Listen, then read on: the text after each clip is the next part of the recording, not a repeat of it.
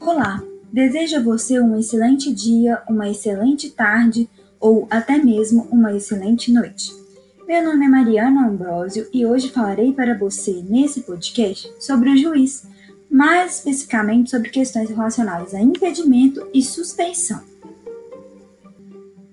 O professor Humberto Teodoro Júnior destaca que cabe ao juiz o dever de gerenciar o processo, adotando medidas para a boa condução da causa, visando a concretização de um processo justo, célere e efetivo.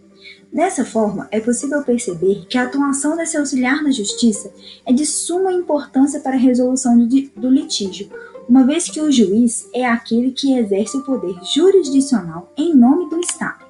No entanto, é válido salientar que o seu protagonismo não ofusca o protagonismo das partes, pois o processo é uma reconstrução histórica, sendo um de seus pilares os fatos relatados pelas partes. O princípio da imparcialidade está intrinsecamente relacionado com os casos de impedimento e de suspeição. Esse princípio é caracterizado pela equidistância do juiz em relação às partes, para que haja garantia do contraditório e a consequente transposição da democracia para o interior do processo. Nesse contexto, o responsável pela resolução do litígio não pode ter nenhum interesse na causa em si e também no resultado favorável de uma parte em detrimento da outra. Apesar de o princípio estudado não estar explicitamente previsto na Constituição de 1988, o artigo 8 da Convenção Americana de Direitos Humanos na qual o Brasil é signatário, prevê que toda pessoa tem o direito de ser ouvida por um juiz ou tribunal competente, independente e imparcial.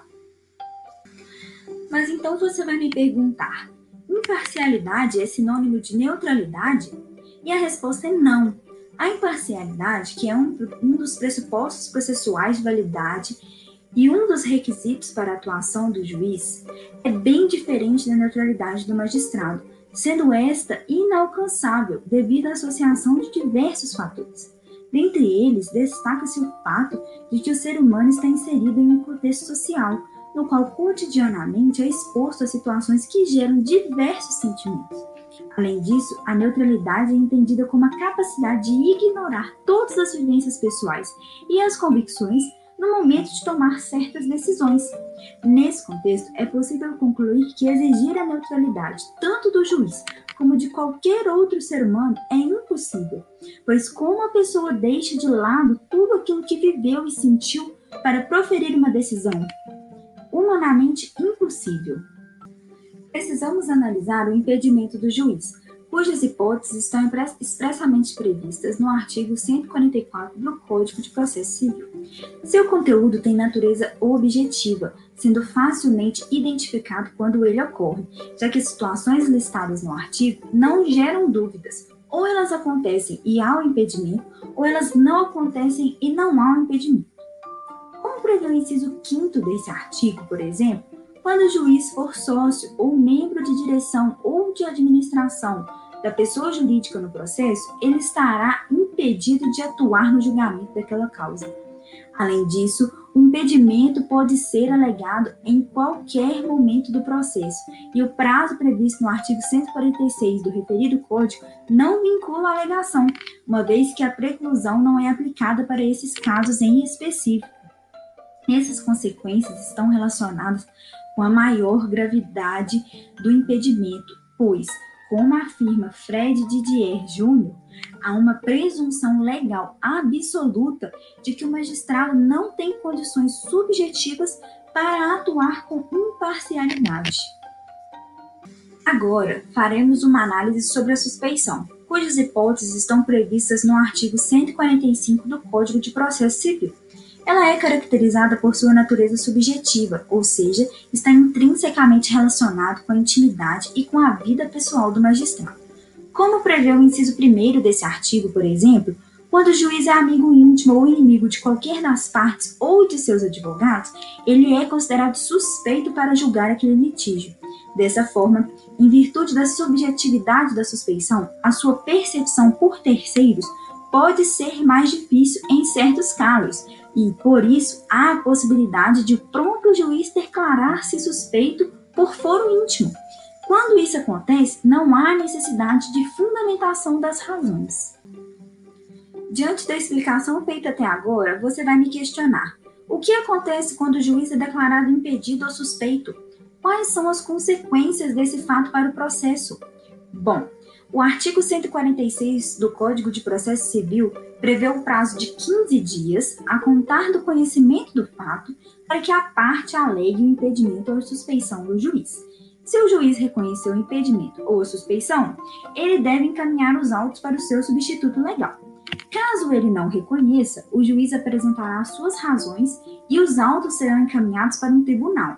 Ao chegar lá, o relator deverá declarar como ele vai receber esse incidente, sem efeito suspensivo, fazendo com que o processo volte a correr, ou com efeito suspensivo, fazendo com que o processo permaneça suspenso até o término do julgamento da possível parcialidade do juiz. Por fim, de maneira sintética, caso fique reconhecido um dos incidentes estudados, o tribunal deve fixar o um momento a partir do qual o juiz não deveria ter atuado e decretar a nulidade dos atos praticados quando o motivo do impedimento ou da suspeição já estava presente. A aplicabilidade das causas de impedimento e de suspeição não é exclusiva do juiz. De acordo com o artigo 148 do Código de Processo Civil, elas são aplicáveis também aos membros do Ministério Público, aos auxiliares da Justiça e aos demais sujeitos imparciais do processo, como o perito. Caso ocorra, a veracidade das alegações feitas pela parte interessada será apurada separadamente e não implica na suspensão do processo. Por fim, também existe a possibilidade de arguição de impedimento ou de suspeição da testemunha, mas, nesse caso, há um rito especial a ser seguido. Portanto, discutir os casos de impedimento e de suspeição é muito importante, pois envolve a parcialidade do juiz e, consequentemente, a inobservância do princípio da imparcialidade. Enquanto o impedimento é objetivamente identificado, a suspeição está diretamente relacionada com a subjetividade do magistrado. Quando ocorre, essa parcialidade pode gerar diversas consequências no rito processual, fato já analisado nesse podcast. Assim, entender esses institutos é de fundamental importância para possibilitar que o julgamento do litígio seja feito de forma justa por um juiz equidistante e imparcial, mas jamais neutro. Gostaria de agradecer por ter escutado esse podcast até o final e espero que a explicação feita tenha contribuído para o seu aprendizado. Até mais!